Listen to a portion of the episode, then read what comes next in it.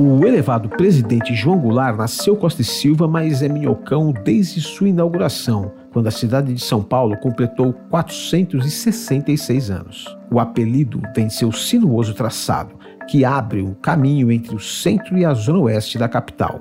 Erguido como uma solução para a mobilidade urbana, ele sempre foi um vizinho indesejado. Assim que chegou, tirou tudo do lugar e estabeleceu uma nova rotina, sem perguntar nada para ninguém. Até hoje ele é assim.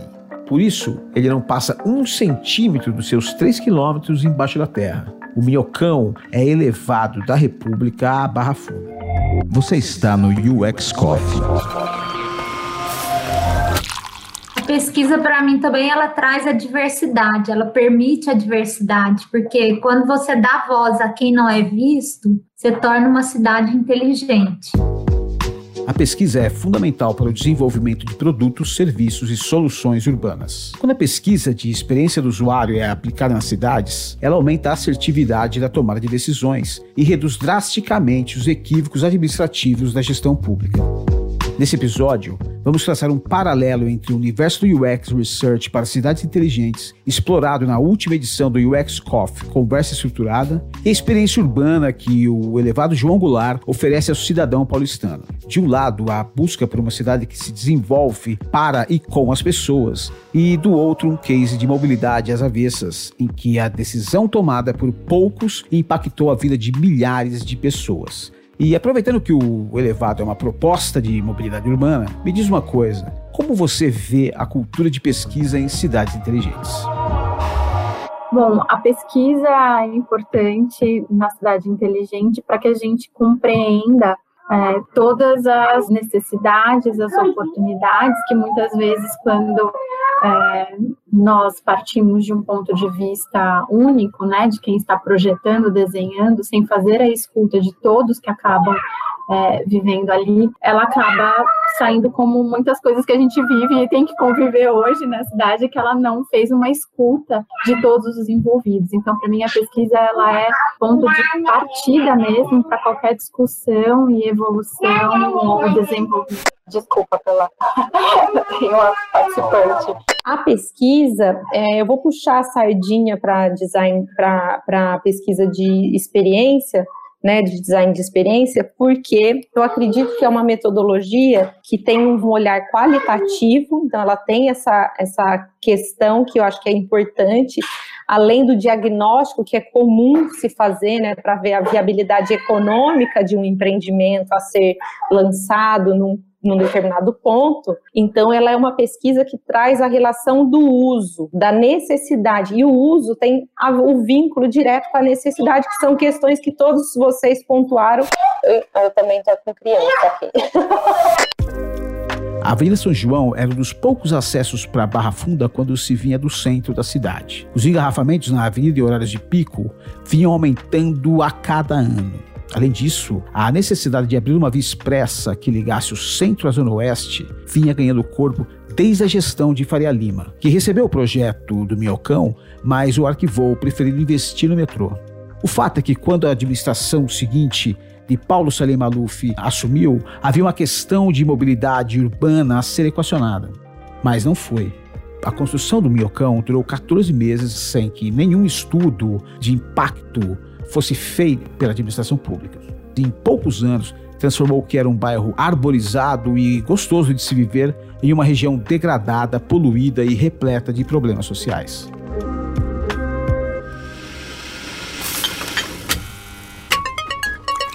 Agora, se a gente pensar uma analogia que a gente faz de aprendizado com, com a tecnologia, né? Porque quem colocou esse termo de cidades inteligentes foi um grupo, né, de tecnólogos, né? E qual é o grande ganho que a gente pode buscar com, como analogia da tecnologia, do próprio processo, né, de dispensar um produto dentro da tecnologia, e nós, como especialistas em pesquisa e em produtos tecnológicos, qual é a grande analogia de aprendizado que a gente pode já devolver como consequência para cidades inteligentes? Da minha perspectiva, é a, a relação de tempo e mobilidade. É, a gente, se olhar para São Paulo, a gente tem isso muito vivo para nós que moramos na cidade, porque a gente sabe quanto tempo demora, né? Para você, às vezes, chegar é, a dois bairros de onde você tá, você demora uma hora, uma hora e vinte indo de carro ou indo de ônibus, né? E aí você não tem muito, é mais tempo do que ir para uma cidade no interior. Quando a gente pensa outras cidades, outros centros urbanos, isso pode ser muito menor e essa visão dos, das periferias e do tempo e da mobilidade necessária para ter esse acesso, ela é diferente. Por isso a pesquisa é fundamental. Né, entender ali o cenário, o contexto e as necessidades de quem efetivamente vive e, e, e faz essa cidade ser, ser viva, né? mas eu acho que tem, tem uma questão aí de propósitos, né? O que, que a pessoa quer fazer? Às vezes ela não quer ir mais rápido, às vezes ela quer ir por um, um caminho que é mais bonito, ou, ou é um caminho que ela vai economizar, ela vai gastar menos. Então, existem diferentes objetivos quando a gente se desloca na cidade. E a gente só descobre essas coisas, esses trade-offs, é, o que realmente as pessoas valorizam quando a gente faz pesquisa, né? É aí que a gente entra realmente no, no que as pessoas, no modelo mental das pessoas, o que que é, quais são seus comportamentos, suas necessidades, seus valores. E aí sim que a gente consegue pensar em soluções não únicas, né? Que consigam atender a todos, mas em, em, em conjunto, uma família de soluções que podem ser é, utilizadas conforme a conveniência, né, conforme a pessoa achar que, que faz mais sentido para ela naquele momento. E o tempo, como é movimento e tempo, eles são intrínsecos, eles estão amarrados, né? Para mim saber ah, o quanto é móvel, eu preciso identificar, eu preciso ter leituras temporais para poder aferir se é fluido, rápido ou se é travado, né? Quando a gente fala a respeito de mobilidade tempo, temos o ponto de vista relativo. Então, a necessidade ela é uma premissa da pesquisa, né? ela investiga essa necessidade. A relação do tempo e da mobilidade é um contexto de relativo. Eu acredito é, que isso tenha muito a ver com a acessibilidade, o que é acessível para as pessoas né? É, e o acessível para mim é também relacionado com você interagir com algo natural. O acessível, o que é o acesso? É ter acesso, né? E o acesso, ele, ele ele, a gente pensa a cidade, a Dani trouxe isso, a gente tem o centro e a gente tem todos os periféricos, né, que tem que acessar o centro, e isso é, é traz essa relatividade do acesso, né? Quem consegue ter o acesso é por meio de transporte, um transporte público, é, um, é, há caminhos para ter outras alternativas, a cidade permite alternativas, podemos pensar alternativas, mas que atendam é, toda, todas essas áreas e essas regiões que acabam criando esse fluxo e que precisam ter esse fluxo para ter acesso, seja ao ambiente de trabalho, seja para estudo, seja para convivência, para lazer, é, relacionamentos, né? Eu queria só acrescentar a questão do acesso universal. Então, a questão de infraestrutura que permite o acesso universal é um requisito aí de mobilidade que a gente precisa olhar com, com atenção por onde tem que começar isso, né? Por onde a gente tem que pensar a mobilidade? Porque eu acho que ela tem que pensar da margem para o centro, já que o centro, uh, de uma maneira generalizada, pertence a todos da cidade, na verdade. Então eu acredito que enquanto a gente não tiver transporte público de verdade ou, ou uma maneira de se mobilizar além do carro e além do trânsito, vai ser muito complicado da gente entender o tempo e a mobilidade de, de uma forma mais prática, eu acho. Quando as pessoas puderem morar perto do trabalho, é, eu acho que envolve tudo, assim, moradia, carro, trânsito, acho que tem tudo isso a ver. Cidades estão estruturadas entre centro, né, essa visão de centro, é, ela já, já teria um significado prejudicial porque ela não gera a conveniência dentro das proximidades, ela já gera a conveniência dentro partindo da premissa dessa locomoção. E isso já é, desqualifica um pouco a sensação do, do conforto e da acessibilidade que nós todos colocamos aqui. Inclusive, essa visão de centro, né, o centro urbano e, e os outros coisas que todo mundo precisa ter acesso, seria também algo a, a ser repensado para eu reduzir esse impacto de uso e acesso às conveniências. Opa, peraí.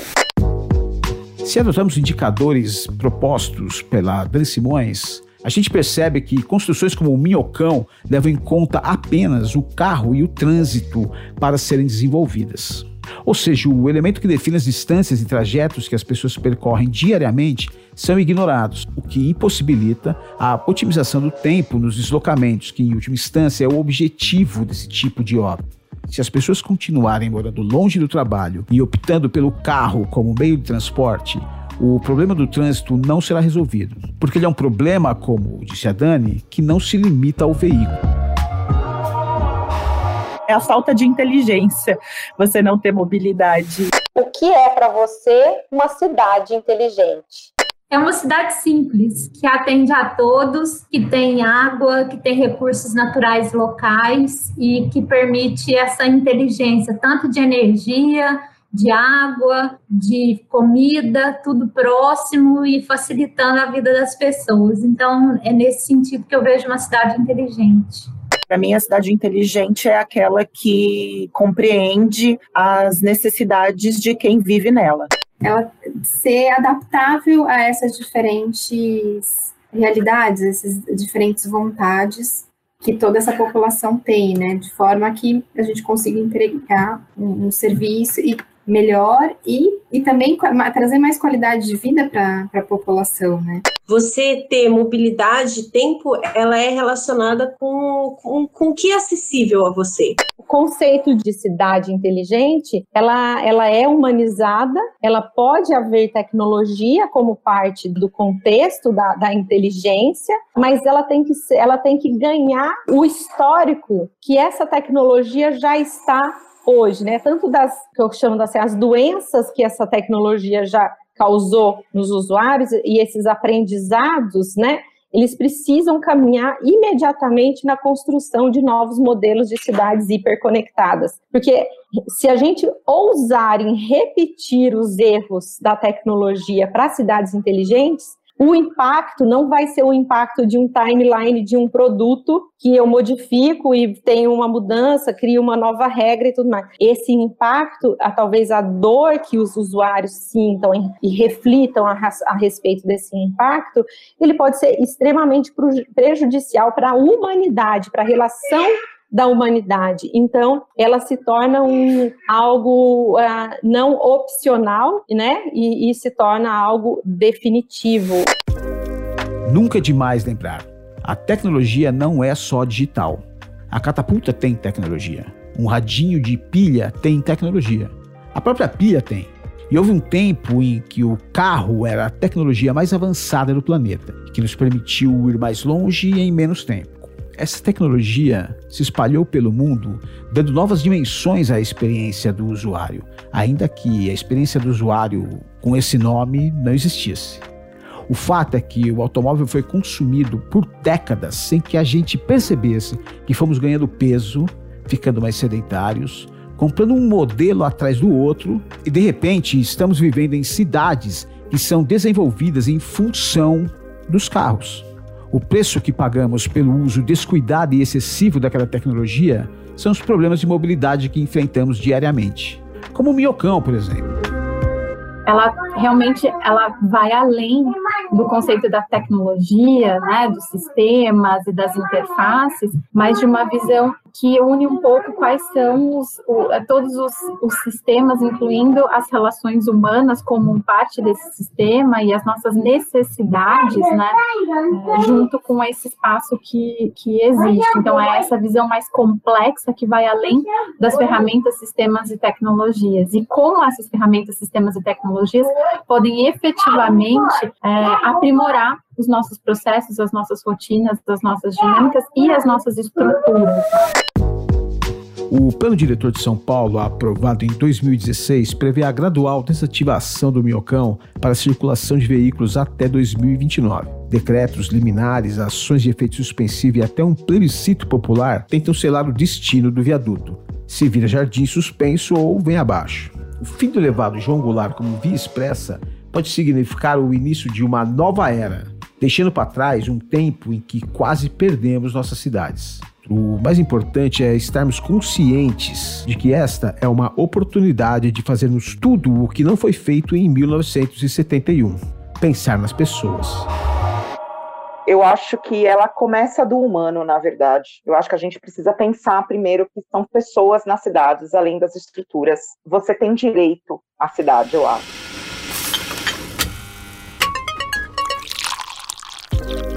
A gente percebeu que ao longo do uso da tecnologia, vamos colocar os smartphones ou os desk, desktops, essa relação do uso, ela, ela, ela foi muito, ela foi muito fragmentada, né? A necessidade é muito fácil de você ouvir, você bota um produto no ar, as pessoas já dão feedback, tem um, um certo automatismo de avaliação da performance daquele produto para você pivotar e melhorar as condições daquele produto.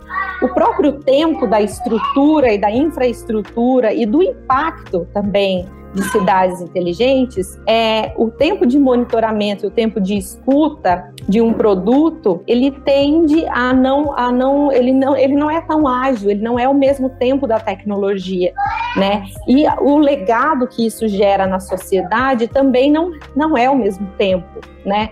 Então, a sociedade que é impactada por uma obra mal escutada, vamos dizer, que não ouviu os seus usuários no entorno, o impacto não é um impacto de correção como a tecnologia faz, né? Que você modela e lança outro produto e, e performa melhor aquilo fica anos e anos. Então, tem o, o, que eu faço é o olhar assim, a pesquisa em cidades inteligentes, ela é inclusive mais funda a pesquisa qualitativa em profundidade, que é menos essa pesquisa estatística e econômica, que também tem sua importância, mas ela é tão, ela é tão fundamental para cidades inteligentes que seria impossível as duas não caminharem juntas caso a gente queira realmente desenhar cidades interativas e inteligentes ao mesmo tempo.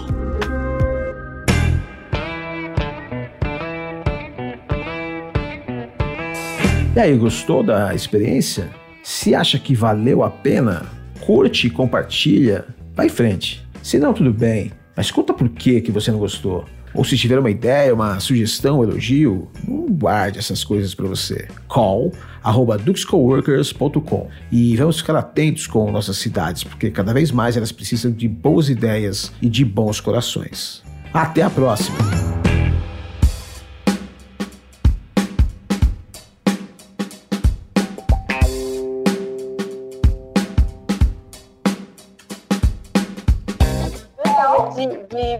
Feedback de vocês a respeito desse ponto de vista. Esse podcast foi produzido por Dux Coworkers. Posso só falar uma coisinha? O nosso agradecimento especial aos participantes do UX Coffee Conversa Estruturada pelo rico material que nos forneceu. Os participantes, na ordem em que você os ouviu, são Poliana Alves, Mariana Moreno, Melina Alves, Flávia Dantas, Gabriel Ferrari, Elisa Schneider, Dani Simões e Karina Teixeira. Posso falar uma coisinha também, só puxando o que o Gabriel falou. Criação, roteiro e locução, Alexei José. Legal. Mais alguém? Eu queria falar um negócio. Produção, Alexei José outro vai. Edição e milagres sonoros, Gui de la Colère. Maravilha, Maravilha, Elisa. Essa é a proposta.